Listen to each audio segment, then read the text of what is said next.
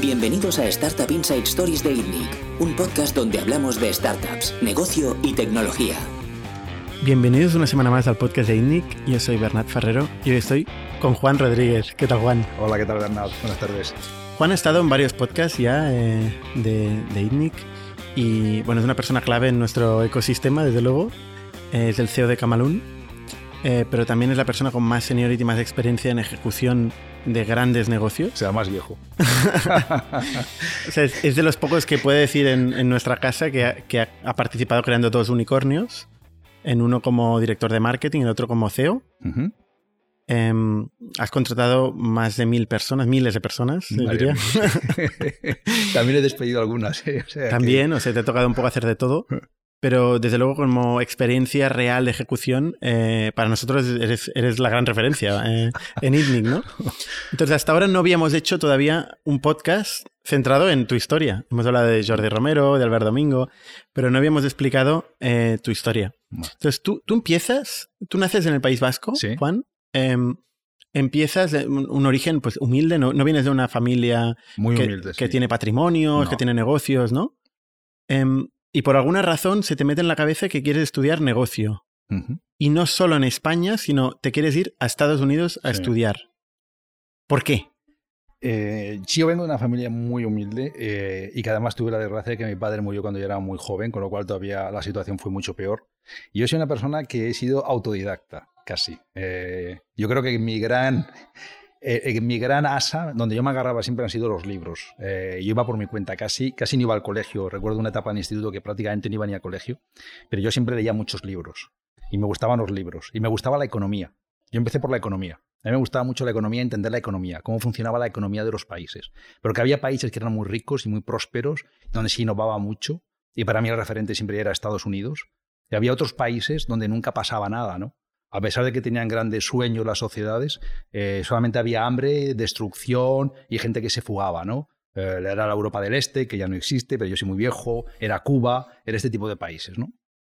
Entonces yo, desde muy joven, eh, siendo autodidacta, tuve un gran, un amor idílico por esa sociedad que era capaz de generar esa riqueza y sobre todo ese desarrollo, esa tecnología. O sea, todo lo nuevo venía de Estados Unidos, ¿no? Desde a nivel de películas o a nivel de la informática, la tecnología. Yo empecé, tuve una etapa con 17 años que me puse a programar, aunque parezca mentira. Esto es primera noticia, Eh, Juan. sí. no tenía ni idea. o sea, eh, también con libros y por mi cuenta, yendo a una, li- a una biblioteca para empezar a programar, porque no teníamos ordenador en casa, claro. Eh, y entonces, Estados Unidos era mi referente eh, a nivel de modelo de sociedad. Y esa es la razón a la que yo, mm, en mi locura, pues aplico para ir a estudiar a Estados Unidos. ¿Tú Y- tienes alguna referencia, alguien que conozcas que esté en Estados Unidos, que haya vuelto de Estados Unidos y te cuente todo eso? ¿O es tú Nadie. leyendo libros en la biblioteca? Yo leyendo libros en la biblioteca, eh, tuve además la dificultad de que mi educación se hace en francés, eh, en, el, en el colegio y en el instituto público, o sea, un francés muy malo. Y entonces tampoco hablo inglés, con lo cual me compro unas cintas, eh, de una, una se Speak Up, y con cintas y con libros eh, empiezo a aprender inglés por mi cuenta. ¿eh, ¿Vale? Entonces, con, llega la edad, entonces paso un examen de inglés y un examen de entrada en Estados Unidos. Y tuve la suerte de que ese día el examen de ingreso me salió muy, muy bien. Eh, saqué una de las mejores notas del mundo y me admiten, Del mundo. sí, el 1% de mejor nota del mundo y me admiten para estudiar en Estados Unidos. Eso no sería Así es como doy el salto. Eso es lo que me permite ir allí con una beca ah, que me cubría una parte pequeña de gastos eh, y el resto, pues yo trabajando me, lo, me, financiaba el 100%. Es un poco el origen de mi historia. ¿Y por qué voy a Estados Unidos? A estudiar economía. Y es ¿Qué, mi qué primera universidad? carrera. Yo estudié economía en la Universidad de Michigan. Ah, luego estudié negocios y hice mi posgrado también en Harvard. Eh, y bueno, eh, para mí fue ver un mundo totalmente diferente. ¿no? A mí me cambió tanto a nivel mm, intelectual, si quieres decirlo de alguna manera. Entonces iba a clase. Cuando fui a Estados Unidos iba a clase. eh, y además en clase aprendí muchísimo de mis compañeros y de mis profesores, que fueron magníficos. Eh, yo tuve como profesor, por ejemplo, en la Universidad de Michigan a Chan Kim, que es el fundador del Blue Ocean Strategy. Me dio dos años. Tener ese hombre de profesor ah, te marca, ¿no? Gente así te marca, ¿no? Pero también te marcan los compañeros. Los compañeros eran muy exigentes, era gente que realmente se lo curraba, eh, no eran niños de papá, Era gente que trabajaba, muchos de ellos, muchos de ellos trabajaban duramente, valoraban mucho la educación eh, y el nivel de exigencia era alto, ¿no? Y eso hace que tú des también lo mejor de ti mismo. Y unido a eso está tu faceta personal, porque claro, tú eres muy joven y creces en ese país. Eh, y vives en los dormitorios de ese país, eh, vives en esa sociedad, en ese nivel de libertad que en la España en la que yo vivía pues no existía, una sociedad totalmente distinta, muy, muy meritocrática, donde se valora mucho a la persona y no los apellidos o el origen, sino lo que eres capaz de hacer como, como tal. Ah, y yo aprendí muchísimo allí. Sin embargo, es complicado acceder a alguna de estas universidades, ¿no? Es complejo, eh, eh, porque el nivel de exigencia es muy alto, ¿no? Eh, yo recuerdo cuando en la, etapa de, en la etapa en la Universidad de Harvard, yo tenía un compañero que era de origen asiático. y este chico, por ejemplo, en el instituto había sacado unas notas magníficas, magníficas. Y un tío muy responsable, estudiaba muchísimo y tal, ¿no? Pero hostias, cuando vas a Harvard todo el mundo viene del instituto a haber sacado unas notas magníficas. Y todo el mundo viene de, de lo mismo, ¿no? Y allí era un tío normalito, que lo pasaba mal para pasar. Porque en este tipo de universidades, eh, si sacas menos de un 7,5, y medio, un 8, te ponen la primera vez a prueba, la segunda te echan. El nivel de exigencia es muy alto, ¿no? Y ver cómo alguien eh, que viene de, darlo todo, llegas a un punto en el que él se encuentra incómodo, que, está con el agua al cuello, ¿no? Pues eh, la gente se esfuerza mucho. La gente se esfuerza mucho, la gente entra por méritos, eh, la gente no entra porque tenga dinero. Hay gente con dinero, pero hay mucha gente que no tiene dinero. Yo creo que el 70% de la gente, por ejemplo, que va a Harvard ah, va con beca. La Universidad de Michigan, por cierto, es una universidad pública, estatal, por lo cual todos los habitantes del estado de Michigan pagan muy poco. Y es muy difícil entrar por eso también. Y la gente es muy exigente, ¿no? Eh, y el mérito y el esfuerzo se valora muchísimo, ¿no? Eh, Harvard no tiene la cantidad de Nobeles que tiene, o la Universidad de Michigan, o de gente importante en el mundo de los negocios. Ah, creo que tiene, por ejemplo, ahora mismo la universidad que tiene más CEOs en startups y en unicornios, Harvard. No la tiene porque contrate niños de papá, sino porque tiene gente muy talentosa. Y alguno como yo que no da tanto nivel.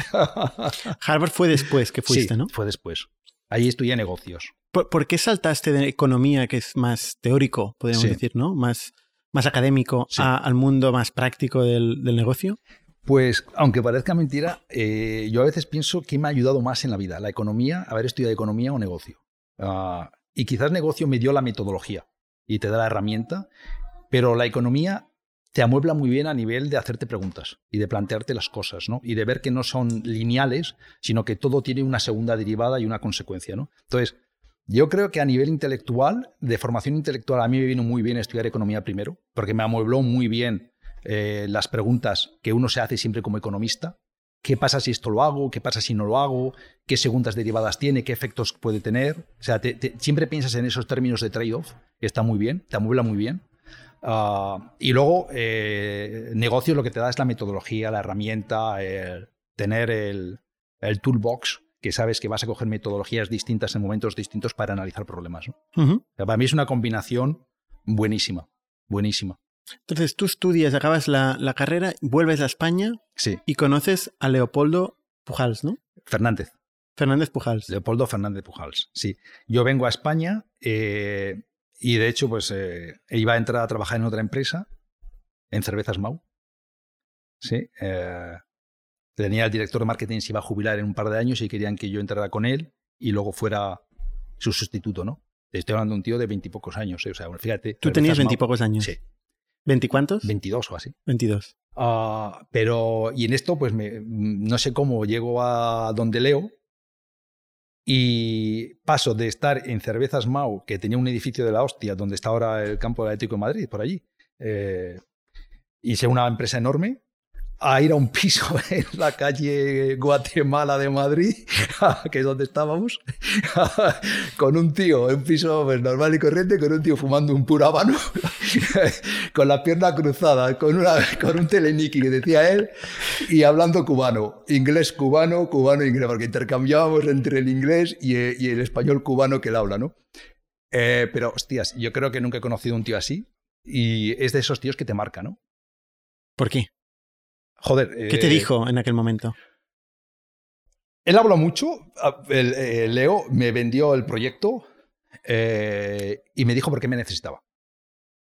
Y yo vi en alguien que podía aprender muchísimo. Y además, eh, alguien que me transmitió en aquel momento que íbamos a hacer algo grande. Y yo me lo creí. Yo me lo creí 100%. Muchas veces hemos hablado en, aquí en INNIC del caso Telepizza, porque con varios ejes de...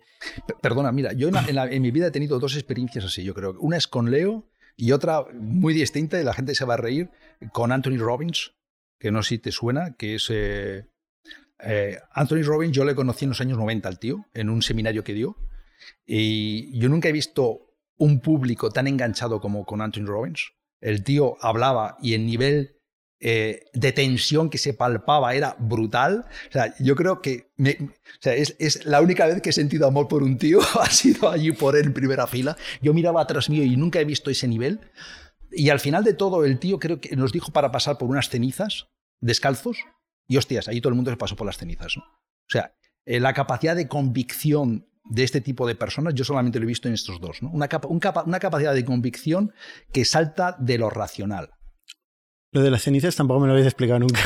¿Tú pasaste por encima de las cenizas? Yo pasé por encima de las cenizas, pero yo te aseguro que, que, todo el seminario con él, lo que yo más me fijaba, porque si te fijas mucho en él te hipnotiza, es, eh, es el resto de la gente.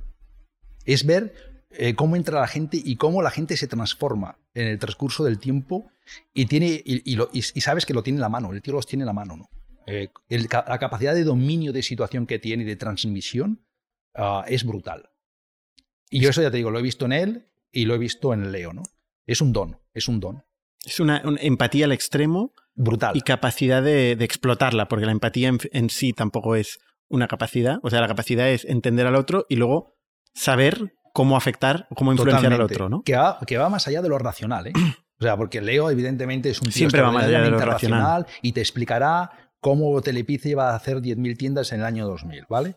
y, todo con mucha racionalidad, pero va más allá de eso. La capacidad de transmisión que tienen va mucho más allá de eso. Es casi un fanatismo, o sea, es casi, es casi de una secta, ¿no? O sea, te convirtió. Pero, pero y, la pregunta es, te dijo que iba a abrir 10.000 tiendas, lo acabas de comentar, ¿no? Dices que esto es racional. Bueno, racional no lo sé si lo es, ¿no? En aquel momento era absolutamente racional. Teníais, teníais, ah, o sea, Telepizza tenía en aquel momento dos tiendas, y no, estaba abriendo la tercera, si no recuerdo mal, ¿no? Sí. Eh, y, bueno, y, estaba ahí, ¿no? No tenía grandes capacidades de, de capital y de golpe un, tío te explica que quiere abrir 10.000 tiendas. Esto es, es un. muchas veces hablamos de la ambición. ¿Qué es la ambición? ¿Cómo, cómo, cómo se manifiesta la, ambición? Claro, 10.000 tiendas es que aunque te quedes al 50% de tu objetivo, siguen, siguen siendo 5.000 tiendas. que no hay, cinco, no hay cadenas de 5.000 tiendas, ¿no? Mm. Ahí fuera. O sea, está tan extremo, es tan extrema la ambición. Bueno, sí, McDonald's tiene mucho más, ¿eh? Bueno, pero tiene que vale, McDonald's. igual, o 20.000. No, no, sí, sí. Eh, eh, yo, es que, sigo pensando que si no llega a pasar lo que pasó en Telepizza, tenemos 10.000 tiendas. O sea, es que eh, en el año 2000, o sea, es que yo estoy absolutamente convencido. Solamente hace falta ver el nivel que íbamos escalando. O sea, para mí, el, tema de Telepizza lo que me hace reflexionar es lo importante que es tener el cap table bien. Porque. Y luego, está, está, haciendo spoilers de, la historia de Telepizza. Y, y, y luego, pues, estar en los países adecuados. Pero esa es otra historia. Eh, el, primer, el primer learning es el tema de la ambición, el caso de Leo. bueno, evidentemente la capacidad de comunicación, de ilusión eh, que tenía Leopoldo. Eh, la capacidad de, transmitir a su equipo y a su comité ejecutivo ese nivel de ambición. A mí me interesa mucho el caso de la pizza también por el estudio de la importancia del mercado.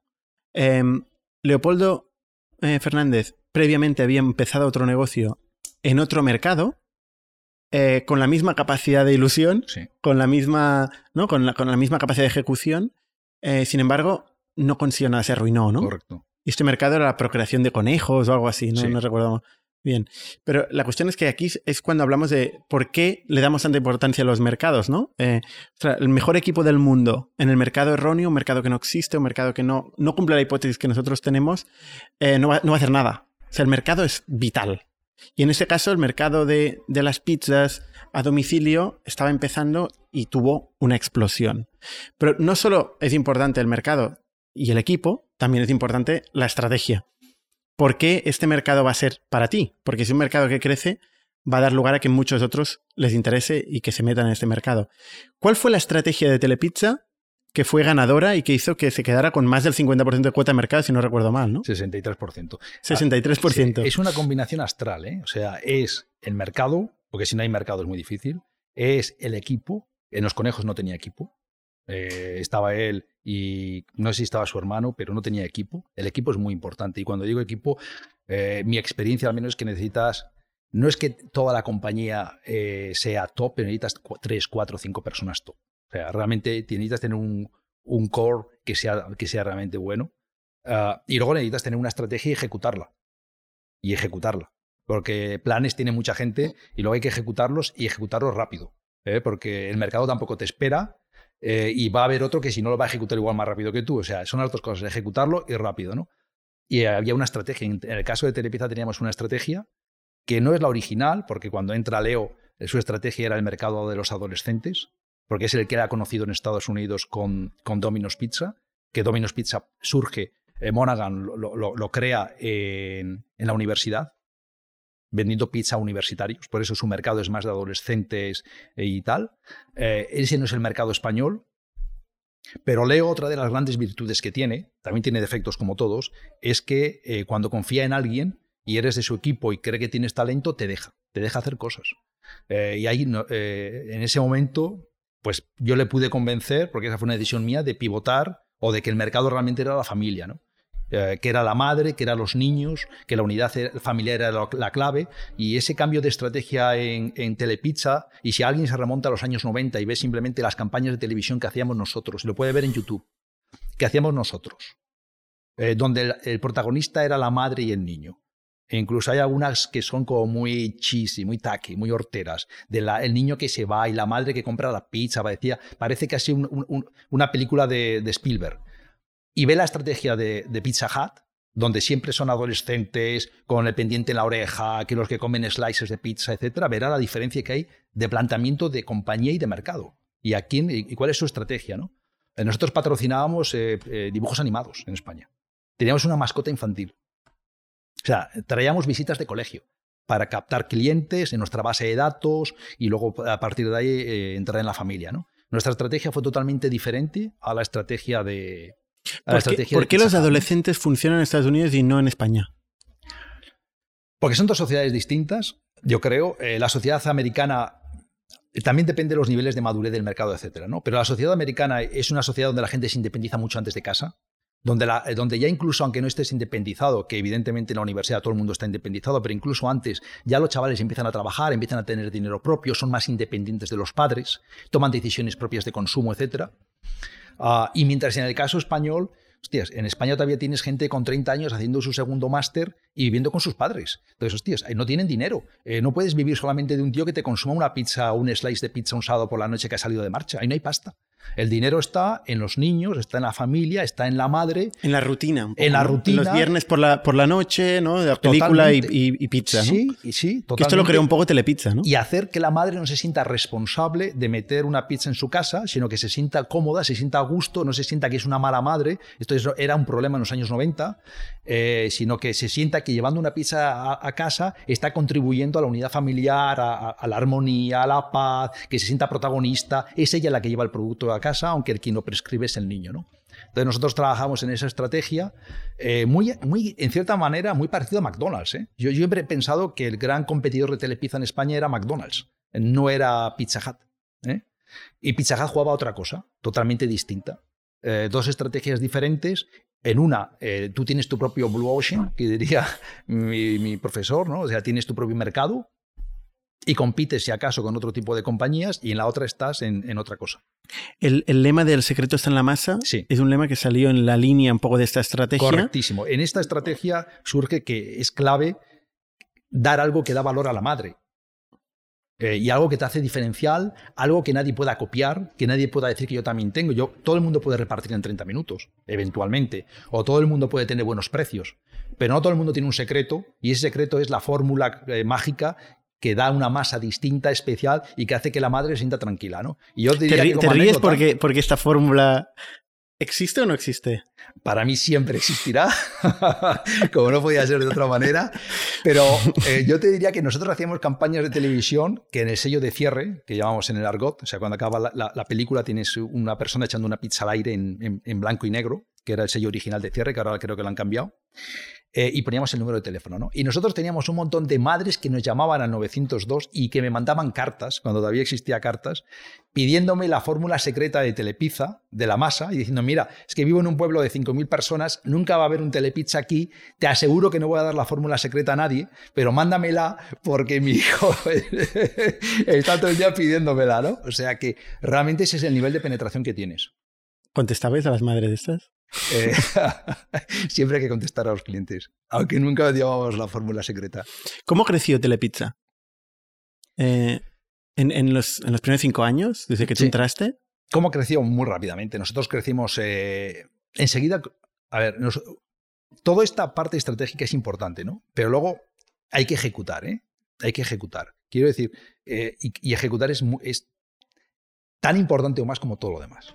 Y nosotros, quiero decirlo porque aquí hay una persona que era Alfredo Martínez, que de la que igual tampoco se habla tanto a veces, que era nuestro director de operaciones, que es un auténtico fenómeno, eh, un monstruo, y es el que consiguió que nuestras tiendas funcionaran bien. Que nuestras tiendas fueran, dieran producto y dieran servicio, y que la pizza llegara en 30 minutos. Eso lo consiguió este señor. Y de una forma homogénea en todas las tiendas. Forma que fuera un cookie cutter, que fuera un modelo duplicable. porque nuestra obsesión, la obsesión de Leo, y esto, es, esto yo lo aprendí de Leo. Leo era montar este modelo y no os preocupéis que cuando tengamos el modelo lo duplicamos. Y nosotros teníamos el modelo de cómo cuponear. Nosotros fuimos los pioneros en hacer el buzoneo eh, como estrategia de marketing de guerrilla, que metimos el buzoneo en España eh, a tope. Nosotros, cada tienda, eh, todos los meses daba dos vueltas alrededor para buzonear todo, todos, los, todos los portales. O sea, nosotros creamos un cookie cutter y luego a partir de ahí lo escalamos lo escalamos. Lo escalamos eh, sin piedad. Sin piedad, a tope. ¿En números? En números, nosotros pasamos eh, de tener eh, dos tiendas, al cabo de tres años teníamos unas 600. 600 en España. Mm. Y luego lo escalamos a más países. Estábamos en España, cogimos una posición muy buena en México, en Chile, en Colombia y luego cogimos posiciones no tan muy buena también en Portugal y no tan buena porque ahí teníamos franquiciado, que fue un error. Los otros no eran franquiciados. Eran todas tiendas propias. Eran propias. De hecho, en México, un momento determinado, eh, tuvimos que llevar hasta nuestra gente de aquí y hacer eh, quitar a todo el management que teníamos en México y, y, le dimos la vuelta a la situación en cuatro meses. O sea, eh, ¿cuánto valía una tienda? Montar una tienda. Sí. Estoy pensando en, euros, tengo que pensar en... Estás pensando en pesetas. En pesetas, perdón. y tengo que pensar en euros. Eh, una tienda, unos 30 millones. 30 millones son 180.000 euros. 180.000 euros. Es bastante cara, ¿no? Una cosa así. ¿Y de dónde salía el capital para abrir 600 tiendas? ¿De los bancos? Sí, salía de, que, de, de, varias maneras. ¿no? Nosotros, muchas tiendas eran propias, también franquiciábamos. Pero eh, yo diría que ah, Madrid, Madrid, Sevilla eh, y Cataluña eran propias todas, por ejemplo. Ah, luego teníamos algunas franquicias en Galicia, eh, en algunos sitios teníamos un modelo mixto. Levante eran propias, País Vasco era un modelo mixto, tal. Salía de, salió de dos maneras. Una, nuestras tiendas fueron muy pronto muy rentables, y cuando digo muy rentables, nosotros teníamos una rentabilidad muy, muy alta y teníamos buena financiación bancaria. Ah, y luego... Eh, ¿Cuán, alta? ¿Eh? En términos relativos, sobre ventas, ¿cuán alta era la rentabilidad? Estoy pensando en te, te, estoy preguntando cosas de hace muchos años. ¿eh? o, el payback de una tienda, el retorno del el, break-even en tiempo de... La rentabilidad, la rentabilidad de una tienda mensual, anual es lo mismo, estaba en torno al 20%. Uh sobre ventas. No está mal. No está mal, ¿no? O sea, los negocios de, hostelería, eh, de restauración, mm, normalmente rondan entre el 5 y el 10. O menos. Son negocios que no son muy rentables. También es verdad que son un poco autoempleos y, y, no es fácil discriminar lo que son gastos y de teníamos tiendas por encima del 30. Cuando una tienda la poníamos en 15 millones, que, no, que ahora en euros son 100.000, ¿no? Como 100.000, 90.000 euros, y pasábamos del 30. Y esto era porque, porque conseguía mucho volumen cada tienda. Mm. Y conseguía amortizar rápidamente los, los, costes fijos. Sí, justo en ese punto de 90.000 euros cuando hacíamos nosotros el desdoblaje de tienda. O sea, nuestra estrategia era, teníamos dos tiendas y cuando las poníamos en 90.000 montábamos la tercera en medio y distribuíamos mercado. Y así íbamos creciendo. Porque la mayor parte de la gente pedía. Era delivery. No, nosotros teníamos un mix de delivery y en local. El local básicamente era dos tipos de venta en local. Eh, una, eh, una de captación que estaba muy relacionada con cumpleaños, visitas de colegios y tal, cumpleaños, y la segunda era el 2x1. El 2x1 que es muy rentable, porque el 2x1 solamente lo hacíamos en medianas y familiares y te enviaba y te ahorrabas el delivery. Eh, entonces te daba que la gente fuera a la tienda, cogiera el producto, mucha gente se pasaba y hacía la cogida de producto y además forzaba a la gente a comer más cantidad. Es decir, que, que la pizza fuera ya un producto, un plato casi principal y no un complementario de otro producto. Entonces, claro, esa gente que, te, que la costumbre se va a la tienda a hacer dos por uno, eh, luego, aunque te pida de casa, te pide más cantidad. ¿no? Ahora esto se está convirtiendo en, en el estándar del mercado, pero, pero esto era muy pionero, ¿no? Nosotros fuimos pioneros en el 2x1 en España, fuimos pioneros en el buzoneo. No, y en, en el takeaway y el delivery. En el delivery también fuimos pioneros. Eh, hicimos, sí. Eh, en cierto momento la compañía sale a bolsa. Yo creo que Leo fue eh, pionero también en entender que los negocios son de crecimiento y de volumen. Uh, y que donde realmente viene, viene, o sea, su obsesión por crecer, a mí me la transmitió desde el segundo cero que le conocí y creo que nunca me abandonará, ¿no? Eh, o sea, los negocios es como el ser humano, o sea, además en una compañía, en cualquier sitio, lo que más, lo que más ilusión transmite es el crecimiento. Y cuando pasas por etapas que no creces tanto, eh, es más difícil mantener esa ilusión, ¿no? Tienes que volverte a reactivar y a volver a explicar que vuelves a seguir creciendo, etcétera, ¿no? Crecer es el, la mayor droga que hay. Y los negocios, si no crecen, malo. Malo. Y nosotros Depende de los- mucha de- ambición de crecimiento. Depende de la dinámica competitiva de los mercados en que estén, pero, los, pero muchos negocios eh, acaban tendiendo al monopolio. Que esto es lo que dice Peter Thiel en, en su libro de From Zero to One, ¿no? Em, que al final todo la competencia es mala, todos los negocios tienden al... eh, o sea, deberían intentar tender al monopolio porque cuando consiguen suficiente volumen, todos sus economics tienen sentido. Mm. Esto es un punto de vista de negocio, pero aparte de eso, también como tú dices, a nivel de ilusión, una compañía que crece es una compañía que genera crecimiento a sus personas Sí. que participan, ¿no? Y con lo cual, pues es un sitio eh, muy interesante de pasar, estar, ¿no? También es un sitio tenso normalmente, ¿no? Es un sitio muy tenso. Eh, yo las compañías en las que he pasado, eh, donde yo me he educado, que fue Camalún, y luego en Order, eh, y ahora en, en- o sea, en Camalún, en Telepizza, y ahora eh, supongo que también en Camalún, pues la tensión que se tiene en ese tipo de compañías, comparadas, por ejemplo, con el cemento donde yo trabajé, es que no es nada comparable. O sea, no tiene nada que ver. Entonces, eh, el perfil de personas no es el mismo. Y cuando uno entra en una compañía que tiene este nivel de ambición, eh, tiene que entender dónde entra. Y hay que explicarle muy bien, pero también eh, la persona tiene que entender muy bien que este tipo de compañías, no- no- no- uno no está haciendo carrera en un ministerio, ni en una empresa cementera, ni en una empresa de estas que crecen al 3% y que factura no sé qué y que, y que es uno más. O sea, está en una empresa donde tiene mucho, donde cada persona cuenta mucho y donde el nivel de exigencia es alto y el nivel de tensión es alto eh, y cada día va a crecer. En cierto momento Telepizza sale a bolsa. Sí. ¿Por qué sale a bolsa? Por el ¿Y cap qué, table. pasa, ¿Y qué pasa? ¿Cómo es este proceso? Sale a bolsa por el cap table. Ah, ¿Qué significa por el cap table? pues por cómo estaba la estructura accionarial, eh, básicamente entre los dos hermanos, entre Leo y su hermano Eduardo, ah, que se manifiesta que el último año Leo es expulsado de la compañía y eh, Eduardo con, con, un, con, con- con el representante de los minoritarios, Jaime Comange creo que se llama, recordar, eh, es el que toma el control de la compañía, con Leo fuera, ¿no? Eh, el decir que toma el control de la compañía es un decir.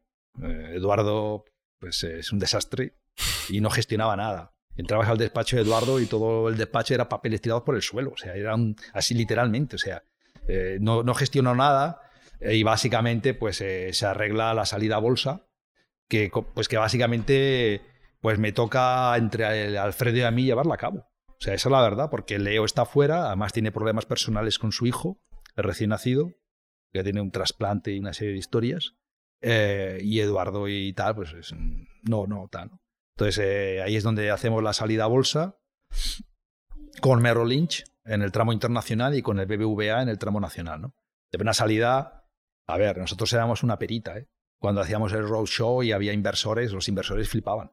O sea, hostias, eh, nuestra cuota de mercado era brutal, o sea, nuestro dominio del mercado era terrible. O sea, es que mm, nuestros números eran sensacionales. ¿Cuánto facturabais en aquel momento?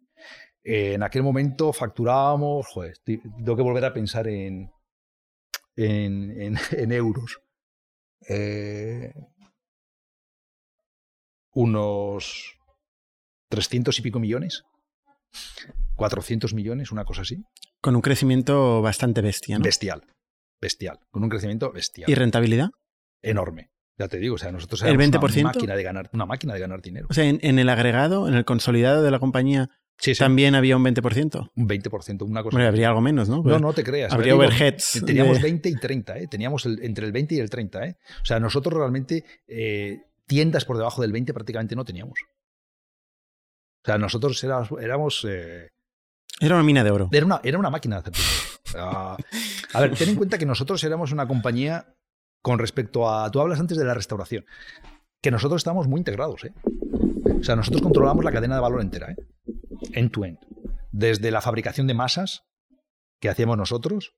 Mm, en su momento, después Leo compró hasta la máquina de, hasta, hasta el fabricante de quesos, que era innecesario, porque el fabricante de quesos yo tenía acceso a todos sus libros y yo le decía cuánto iba a ganar cada año. O sea, porque el nivel de dependencia con nosotros era 100%. O sea, era innecesario comprarle. Y era nuestro. El, tema de. O sea, la diferencia con otros modelos de restauración es que en, vuestro caso había un producto. O sea, había mucho foco de producto, ¿no? Que esto es difícil que pase, ¿no? Conseguir hacer un producto con tantísimo volumen, ¿no? Normalmente un restaurante tiene todo tipo de proveedores, tiene todo, todo, tipo de productos. Es difícil conseguir volumen en eso. Aquí tenemos un producto clave que es la masa, además con una fórmula secreta, eh, y además ese producto lo hacíamos nosotros. Y lo controlamos nosotros en nuestra fábrica, que tenemos una fábrica en Guadalajara, que es donde hacíamos el producto. ¿no? Entonces, eso te daba un control total. ¿Patentasteis la fórmula o algo? Hombre, claro. ¿Patentasteis algo? Eh, la, fórmula es secreta, está para tal, y de hecho creo que solamente lo conocen tres o cuatro personas. Tú eres una de ellas. No. ¿Y, el, proceso este de, salida a bolsa? O sea, mm, ¿fuisteis a, hacer un roadshow? ¿A ver inversores? Sí. Eh, porque hay que vender primero un tramo antes de salir a bolsa. ¿Y salisteis a la bolsa de Madrid? O? Eh, salimos a la bolsa de Madrid. Leo siempre había tenido la ilusión de salir en Estados Unidos. Ah, y yo creo que podíamos haber salido en Estados Unidos. Y de nuevo, creo que si no hubiera pasado todo eso, en el año 2000 hubiéramos tenido las 10.000 tiendas y hubiéramos podido conquistar el mundo, ¿no? Hombre, con 300, 400 millones de euros se puede salir a la bolsa de Nueva York. Sí, pero yo creo y con este crecimiento de estas métricas. Todo fue muy precipitado, muy rápido. Había que dar una salida al cap table. Entonces, eh, aquello parecía que era lo más rápido, ¿no? Salir en España rápidamente, con el BVA, con Merrill Lynch, que están a mano. Eh, era una manera de salir muy rápido del, problema que, nos había generado la estructura accionarial, ¿no? Y que, y que pensamos que nunca nos iba a generar, pero nos generó. En poco tiempo, la compañía sale a bolsa, empieza a crecer en valor y en poco tiempo se coloca en el IBEX 35, el, el selectivo de 35 compañías de mayor capitalización de España. Eh, mira, eh, cuando, cuando fuimos a salir a bolsa, yo recuerdo una reunión que tuve en la CNMV, eh, en, el Paseo Recoletos, en Madrid, y el tío que me tocó, que me decía que, creo que alguna vez te lo he contado, de hecho, que nosotros no teníamos un producto y una compañía para salir a bolsa, que no dábamos nivel. No dábamos nivel, ¿no? Con pizzas, ¿no? porque vendíamos pizza, le parecía una cosa, comparado con las energías y los bancos y las telefónicas, le parecíamos que eras unos mindunguis. Entonces no dábamos nivel. Eh, era, y el tío, no, dábamos tanto nivel que nosotros teníamos un folleto de salida a bolsa y una campaña de televisión y tal, y en el folleto nos hizo cambiar lo de la compañía, decíamos que era la compañía líder, eh, porque teníamos el 63% del mercado, y a cambiar por la compañía líder en España para que no generase tensión y ni conflicto porque no éramos líder en el mundo y tal. O sea, ¿Tensión a quién? No sé. no sé a quién, o, engañar y tal. Esto cuando luego lo ves que ha salido Bankias por ahí en salidas a bolsa, como ha habido hasta, creo que salió Ruiz Mateos a bolsa, ¿no? Y gente así, pues luego te causa esperpento, ¿no? Y te da vergüenza de, de, dónde estás, ¿no? Pero en, el año, en aquel año que salimos a bolsa de 96, nos contaron esta milonga de que nosotros no dábamos nivel y que teníamos que cambiar un folleto porque no especificábamos que éramos líderes en España. Y cambiasteis el folleto. Y tuvimos que cambiar el folleto. Menos mal que no habíamos tirado un montón, sino solamente tenía un prototipo, cosa que él no sabía porque era un auténtico ignorante de estas cosas. Yo creo que era por fastidiar, ¿no? Eh, o sea, esta fue la situación. Se te quedó cruzado esto. se me quedó cruzado porque te, das cuenta de que hay un nivel de mediocridad brutal. Eh, sí. Y, y, también se me quedó cruzado que íbamos a salir al IBEX 35 y íbamos a estar a los 10 minutos. Y es que era evidente que íbamos a estar en el IBEX 35 a los 10 minutos. Y nos lo, decía, nos lo decía todo el mundo. Nos lo decían en el BBVA, en, en, Merrill Lynch. Todos nos lo decían. Yo voy a estar en el IBEX 35 mañana. Y claro que estábamos en el IBEX 35, estuvimos a los pocos meses. Y es que aquella era una compañía, vamos, una, una joyita era Telepizza, era una joyita. ¿Qué pasó? ¿Quién jodió a la Argentina? ¿Qué pasó? Pues pasó que al final Alfredo se fue, Pepe, que era nuestro director de recursos humanos, se fue y yo me fui. Eh, y se quedó solamente Leo pero Leo ya estaba también para irse. Ya había hecho, yo creo que tenía ya una mente ya, después de todo aquello, tuvo una mente, tenía una, mente más de inversor y de, y, de, y de, rentabilizar su inversión, como lo hizo eh, Big Time, que de otra cosa, ¿no? Y al final, las compañías, aunque sean joyitas, ¿sabes qué? La dirige gente, personas. Son las que hacen las compañías. Y eso es lo que pasó en Telepizza. ¿Dejó de crecer? Cuando salisteis todo el equipo. No dejas de crecer al día siguiente, ni dejas de crecer a los seis meses, ni a los tres meses. Pero claro, eh, le das, dale tres años. En tres años sí que dejó de crecer. En tres años dejas de crecer, dejas de tener ideas, dejas de tener proyectos, dejas de convertir el mercado, dejas de tener ambición, dejas de tener la gente que sabe que cada día es el último día. Porque cada día es el último día. Y éxitos pasados no garantizan éxitos presentes y cosas por el estilo. ¿Actualmente cómo está Telepizza? Prefiero no verla. Esa es una etapa que yo ya, cerré, hace 20 años.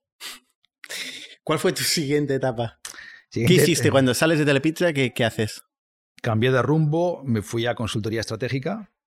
Estuve en consultoría estratégica eh, justo en el paso para ser socio. Yo llevaba la práctica de gran consumo y era miembro de la práctica a nivel europeo, pero llevé proyectos pues interesantes como Hewlett Packard, un proyecto que llevé a nivel mundial, Pernod Ricard, Grupo Praxa, llevé unos cuantos Coca-Cola, unos cuantos, pero aquello no era lo mío, ¿no?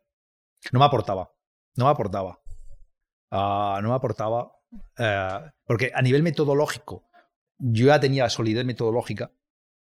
Eh, hostias, si te ha dado clase, no sé, Clayton Richardson, o te ha dado clase Chunky y no tienes, no tienes solidez metodológica, ¿qué coño has estado haciendo? Bueno, una cosa es la teoría, la otra es. Pero esa solidez. Es que eh, consultoría es teoría, es papel. Tú vendes papel, tú no vendes ejecución, tú vendes paper. Consultoría estratégica vendes papel, vendes papel, ¿no?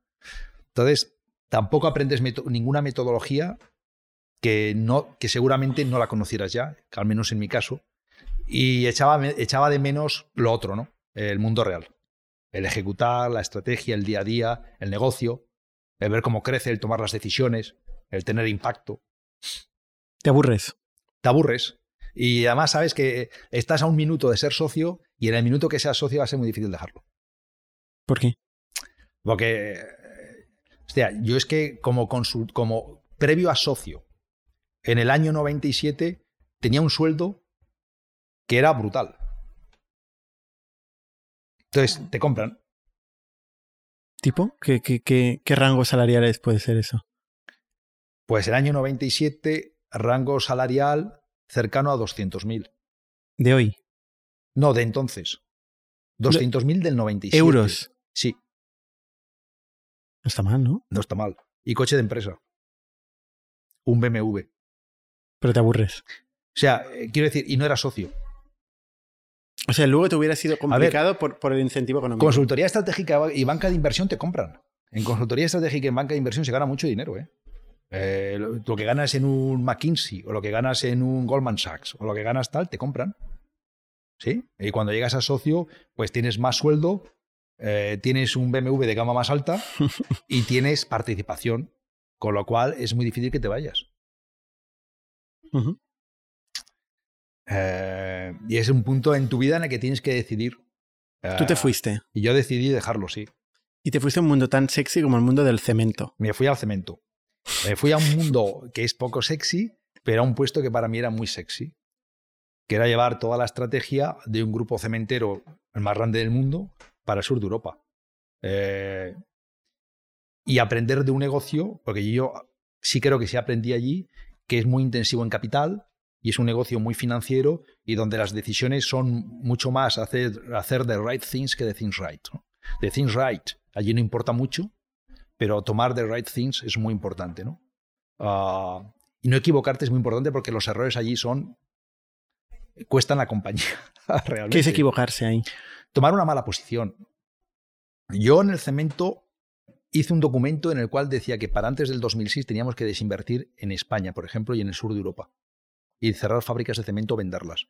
Porque se veía que había, por ejemplo, que un boom artificial en venta de cemento y en la construcción.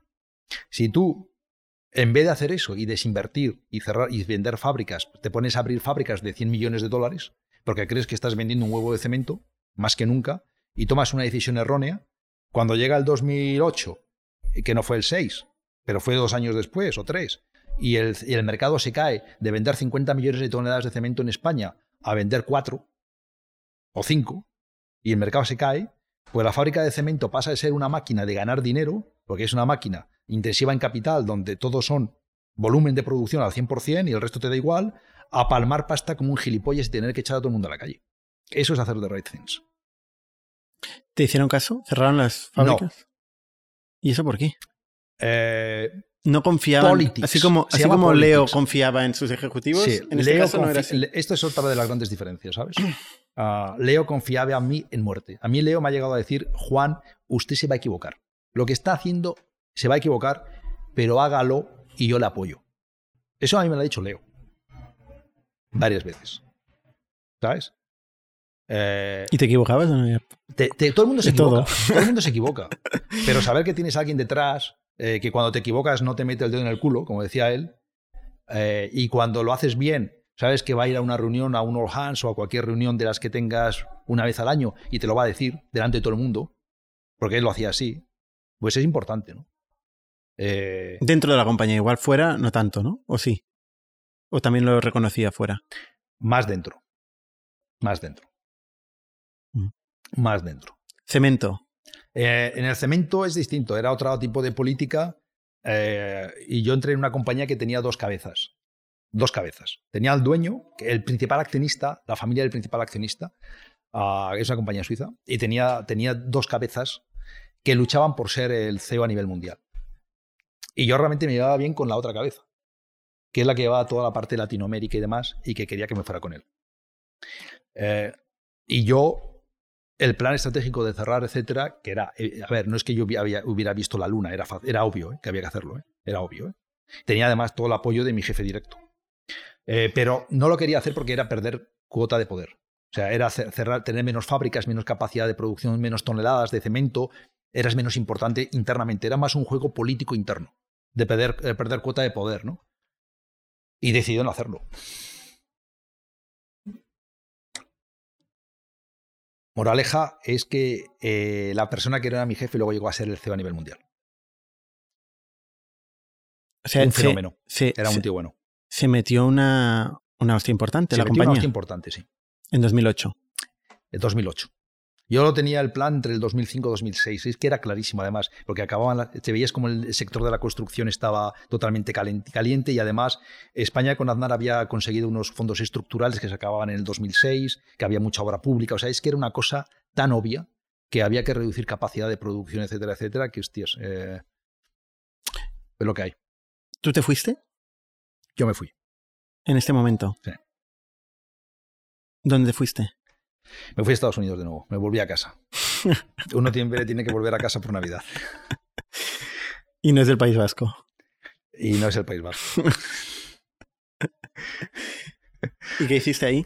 ¿Estudiaste otra vez? Estudias de nuevo, te formas de nuevo, eh, te, siempre, te, siempre estudias, siempre te formas. ¿eh? Esto siempre, esto es continuo. O sea, eh, ya digo que yo siempre he sido una persona muy autodidacta. O sea, que esto no va a cambiar. A mí me gusta leer continuamente. Yo siempre dedico la primera media hora del día a leer artículos.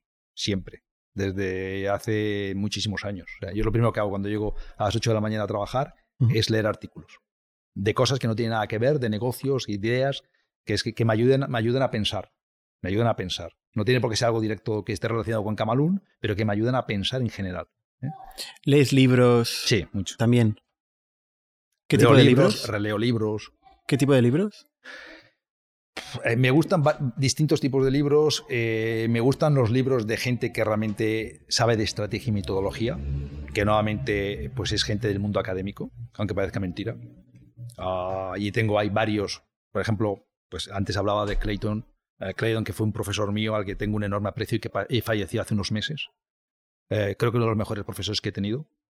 Eh, y que es, bueno. ¿Es de los océanos rojos y océanos azules? No, este es, no, ese es Sean King. Ah. Eh, Clayton es, eh, es el, creador de todo el dilema de la innovación. Él fue, ha sido ah, asesor en Google, ha sido asesor en, en, en, muchas compañías de tecnología. yo creo que metodológicamente es una de las personas más sólidas que he conocido y personalmente de las más humildes. lo cual también es de agradecer, siendo tan excepcional. Tan excepcional. Porque él era realmente excepcional. ¿Hay algún libro, dos, tres libros que creas que cualquier persona que se quiera dedicar a los negocios tiene que leer? Hostias, eh, yo creo que hay que leer mucho y muy diverso, ¿no? Pero eh, libros claves. ¿Que te han marcado a ti? Eh, Andy Grove. Andy Grove tiene un libro sobre el, solamente los paranoicos sobreviven, que parece ah, un libro absolutamente necesario. Es un must, absolutamente necesario. Creo que, por supuesto, toda la estrategia de Blue Ocean, etcétera, de Chan Kim hay que leerla. Esto es también. Y creo, por un tercer libro, hablando de Clayton, diría que El dilema de los innovadores es otro clásico. Yo creo que si alguien no ha leído esos tres libros, eh, prácticamente no ha leído nada de management ni de estrategia. Esos son libros como leer, no sé, es como leerte un manual de economía de introducción casi. Esos son básicos. Oye, ¿qué te lleva a hacer un, MBA en aquel momento? Es un MBA, ¿no? Lo que haces en Harvard. ¿Qué, te lleva a hacer un MBA? Eh, la necesidad de aprender. La necesidad de volver a aprender, eh, de, volver a estar con los mejores, de, volverte a retar. Eh, Sabéis que Harvard es la compañía, es la, escuela de negocios que crea todo el sistema de case study. Y el case study, aunque la gente que no lo ha hecho crea, no es un sistema en el cual tú resuelves un caso. La clave no es saber resolver un caso, nunca es saber resolver un caso. Lo que aprendes es a saber hacer las preguntas, que es lo importante. Y eh, eso, es, esa capacidad de volver a volver a hacer las preguntas y ver cómo otras, otras personas hacen las preguntas distintas que tú al mismo problema que tú. Y, por ejemplo, un case study en Harvard es Telepizza. es de, lo, más, sabías, de, lo, más, de lo más divertido. ¿Eh? Ver cómo otra gente haría otras preguntas y como consecuencia de otras preguntas y que al final es tan importante saber preguntar. Tanto. No era barato, ¿no? Un, un MBA en Harvard. Y en aquel momento no tenías beca ya, ¿no? Eh, barato, caro es en función del retorno, ¿no? de la inversión. Eh, yo creo que es una de las mejores decisiones que he tomado. Por, curiosidad, ¿cuánto vale un, un MBA en Harvard? Se suele decir que en torno a 65 70 al año. De dos años, unos 140 puede ser. Si vives en los dormitorios, tal, eh, tienes un nivel de vida aceptable. Todo depende de dónde vives, qué nivel de vida tienes, eh, lo que te puedas ajustar. 150, entre 140 y 200 puede ser. Es más barato que estudiar Derecho, ¿eh? Derecho, ten en cuenta que son tres años. O sea, eh, lo, llevas a un año más. ¿Lo valoras por los contactos que, hiciste? ¿Por conocer a gente o por la formación en sí? Lo más importante para mí es la formación. Hay gente que cree que los contactos, y yo creo que se equivoca. Si lo único que los contactos vienen, pero si solamente valoras los contactos, que realmente mm, poco. O, lo has hecho por cumplir un trámite o no te has... No lo sé. Eh, yo creo que la formación que te pueden dar es y que tú puedes recibir si quieres es, es brutal. Te aprendes, aprendes mucho. Luego, cuando tú contratas, ¿buscas gente con MBAs? A ver. La- el MBA es un término absolutamente eh, que ha perdido todo su valor casi ahora. MBA tiene cualquiera ya. A mí un MBA no me dice nada. A mí la palabra MBA no me dice nada. A mí me tienes que dar el apellido. O sea, claro, si tú me dices que has hecho el MBA en Harvard, me dices una cosa. Si me dices que has hecho el MBA en Stanford, me dice algo. Si me dices que has hecho un MBA en un sitio que igual has hecho un curso de seis meses, o de tres meses, o de cuatro semanas, o lo has hecho a distancia, Online. o lo has hecho online, nada, no me dices nada. Es- Eso es un titulitis. A mí el titulitis no me importa nada. A mí O sea, el un- título no me aporta nada. Un MBA de Harvard para ti es stop. Simplemente por eso. Para mí un MBA en Harvard, yo sé lo que es hacer un MBA en Harvard. Y sé el nivel de exigencia que tiene. Y sé cómo sales de amueblado allí. Y sé el nivel de gente que entra allí. Eh, ¿Sabes? Entonces, eso tiene un valor. Eh, eh, pero es que además, que dices, vale el MBA, hostia, si tú en una entrevista de trabajo, cuando entrevistas a alguien, ves enseguida cómo está amueblado, la formación que tiene y lo que sabe y lo que no sabe. No te, hay gente que tiene mucho título y hostias, luego te pones a hablar con la persona y a los cinco minutos. Me ha pasado, ¿eh? En varias entrevistas, de decir, hostias, No hay nada. no hay nada. Hostia, realmente eh, eh, te dice la persona, la, la quieres contratar, e incluso me ha pasado una vez, eh, re- incluso recientemente, de una persona que hubiera contratado, pero la hubiera contratado casi de becaria, porque es que voy a tener que invertir yo dinero y tiempo en formarla, porque lo que ha aprendido es muy poco, Y eso que pero es- ves potencial. y es un Pero- MBA de Harvard. pero no es un MBA en Harvard. Es, es un título hecho en una universidad de Barcelona. Eh, y luego tiene varios másters más. Y Dios mío, no sé qué, qué les han enseñado. O sea, realmente hay que poner también un nivel de exigencia en los profesores y en los compañeros. Yo, yo te digo una cosa, yo he visto MBAs de Harvard y de MIT sin sustancia. O sea, yo creo que seguramente significa mucho, estoy de acuerdo contigo que probablemente el nivel de exigencia es alto y que, y que pasar esto tiene valor, pero no es condición suficiente, desde Es mi punto de vista. ¿eh? No, para mí tampoco. Al final siempre tienes que pasar la prueba del algodón, ¿no? Pero yo a los hechos también me remito un poco, ¿no? Eh, cójase el 25%, creo que eso, el 30% de las compañías y startups que han llegado a unicornio tienen un CEO que viene de Harvard. Eso es un dato. Eso La es bueno vida- para Gamalun, ¿eh? Eso, la es, vida- eso es clave para Gamalun. La vida son datos también, ¿no? Cuando uno coge el, el top 500 de compañías, cuando uno coge tal, hostia, ¿de dónde viene esta gente? ¿De dónde viene Bill Gates? Hostia, fue, fue a Harvard, uno de los mejores exámenes jamás hechos en Harvard de matemáticas, por cierto, en su primer año. Creo que es una de las mayores notas, todavía se recuerda. ¿De dónde viene Zuckerberg? A ver, hay de todo. ¿eh? Zuckerberg es un drop-off.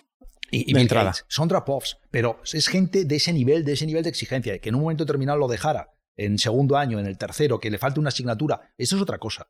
Pero quiero decir que este es el nivel de gente que recluta. O sea, eh, no, no salen pelados. No, no eres un pelado y, te- y- y entras allí a estudiar y la gente sale con- nuevamente con un nivel de exigencia y un nivel de formación importante. De otras cosas, porque si no, no acabas. ¿eh? Ya que estamos en este Ahora, tema. gente insustancial siempre hay en la vida. Y gente que no ha estudiado en Harvard y que es una mente prodigiosa, pues Amancio Ortega no habrá estudiado en Harvard, pero hostia, es lo que ha hecho, ¿no? Chapó. Chapó lo que ha hecho Amancio Ortega, ¿no? Hmm. O sea, quiero decir que sí. Ya que estamos en este tema, ¿qué buscas tú en la gente que contratas? Ah, a ver, idealmente buscas una persona que tenga un nivel de ambición y un drive ilimitado, porque si no tienes ambición, no tienes life, drive y energía, que es una cosa infravalorada, pues da igual lo listo que seas. Hostias, esto es básico. Y luego, si además tienes esa energía, esa ambición, ese drive, esas ganas de comerte el mundo, etcétera, si todo eso lo pones con mimbres y con cabeza y bien amueblado, pues tienes, probablemente tengas a un tío que, que, que- que tiene mucho potencial para llegar muy lejos, ¿no? Ese es lo que buscas, gente que sea mejor que tú, claro. ¿En todas las posiciones buscas gente que es mejor que tú? Siempre hay que buscar gente mejor que uno, siempre hay que buscar gente que, que te ayude a crecer a la compañía, que aporte cosas que, que tú no puedas aportar o que el resto del equipo no pueda aportar. Eh, y gente en la que, que, que sea capaz de tomar decisiones, ¿no? Porque es mejor que tú y en su ámbito va a tomar muy buenas decisiones, ¿no? Y que pueda crecer, sí, siempre. Eventualmente hay gente que simplemente tiene que ejecutar, ¿no? O sea, una fábrica, en un, departamento de ventas, eh, en, un customer service. O sea, igual algunos, algunos perfiles, no digo, no digo todos, pero hay algunos perfiles que quieres que ejecuten, ¿no? No tienes el mismo criterio para todo el mundo. No, y, volvemos un poco a cuando empezamos la conversación, y es que al final, eh, incluso yo al menos en los, en los eh, unicornios o compañías en las que he participado en una posición u otra, y estoy seguro que en otras compañías también, eh, no todo el mundo en Apple es Steve Jobs. o sea, hostias, al final gente de ese nivel, ni todo el mundo en PayPal era no sé. Peter Thiel o Elon Musk. Exacto. Tienes tres o, o cuatro Hoffman o David Sachs. Tienes tres o cuatro tíos que son super tops, pero ahí, claro, hay que tenía cuatro super tops. Hostias, es que ¿cuántas veces tienes cuatro super tops juntos? O cinco o seis. Es que no todo el mundo va a ser Steve Jobs, ni todo el mundo va a ser tal, ¿no? Eh, pero sí que eh, cuanto más super tops tengas y esos super tops más se quedan capaz de, de compenetrarse y las debilidades de uno sean fortalezas de otro, etcétera, etcétera, todo esto, y más diversos sean, más posibilidades tienes de montarla bien, grande. ¿no? Entonces tú sales de Harvard y ¿qué haces? ¿Te quedas en Estados Unidos? Sí, yo me quedo en Estados Unidos, eh, trabajo en banca de inversión, eh, igual que como trabajé en consultoría estratégica, eh, pero de nuevo veo que no es lo mío, no es lo mío. es decir, no me aporta, no me aporta. Te aporta económicamente y de nuevo es lo mismo, es un poco, es la misma... ¿Pagas el máster, no? ¿Pagas la deuda del máster? Yo es que pagues el máster, es que cualquier sitio de banca de inversión, solamente por trabajar con ellos, te paga el máster. Igual que en consultoría estratégica. O sea, si tú haces consultoría estratégica y mañana vuelves al BCG, el BCG corre con el cambio, o McKinsey corre con el coste de tu MBA. ¿eh? Es gratis. Con tal de que trabajes con ellos los siguientes dos o tres años. que, no es poco, que no es poco, ¿no?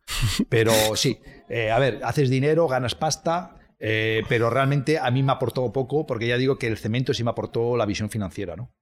Eh, o sea, nosotros en el cemento, en el año 2000 poco, nosotros manejábamos el EVA como concepto económico, de valoración de compañías. Eh, economic Value Added, el EVA. O sea, no, hacíamos descuentos de cash flows o tal, sino que valoramos con EVAs, valoramos con otras maneras, ¿no? Es decir, éramos en esos súper sofisticados. O sea, no hay nada que, realmente luego a nivel de, banca, o sea, si algo son buenos los suizos, hostias, es en eso. Es en finanzas. Cuando y ahí aprendes mucho. Cuando estuviste en banca de inversión, tocaste alguna operación famosa, como es el caso de, de Zapos, ¿no? El caso de Zapos que se vendió a Amazon. Sí.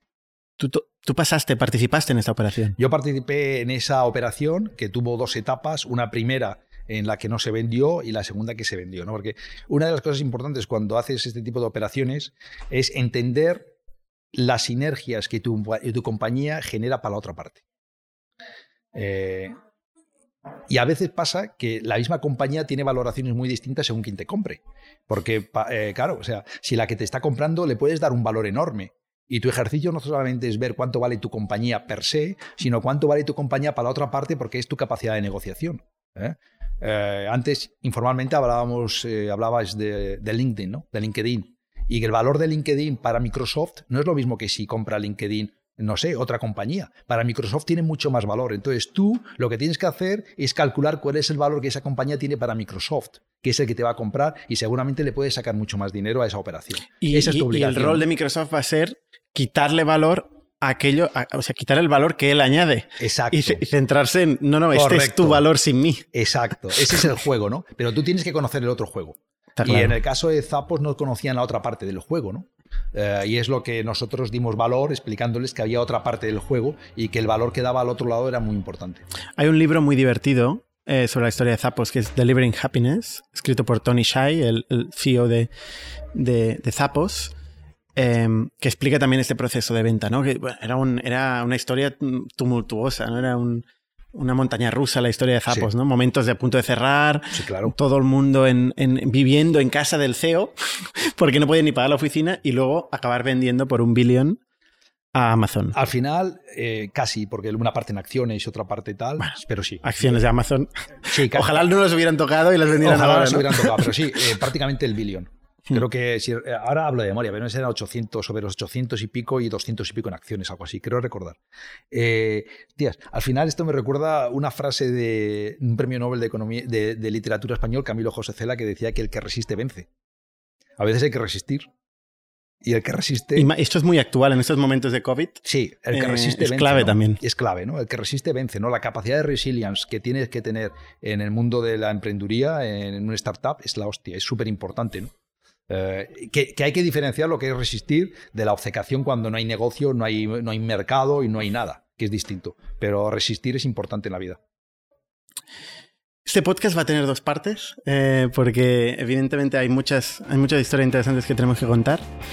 Somos un ecosistema de startups tech de Barcelona, creadores de Camalún, Kipu y Factorial, entre otras. Ofrecemos más de 5.000 metros cuadrados de coworking a startups y organizamos eventos diarios para discutir negocio y tecnología hasta la saciedad. Desde ITNIC Fund invertimos en equipos con capacidad de construir grandes productos y negocios. ¡Te esperamos!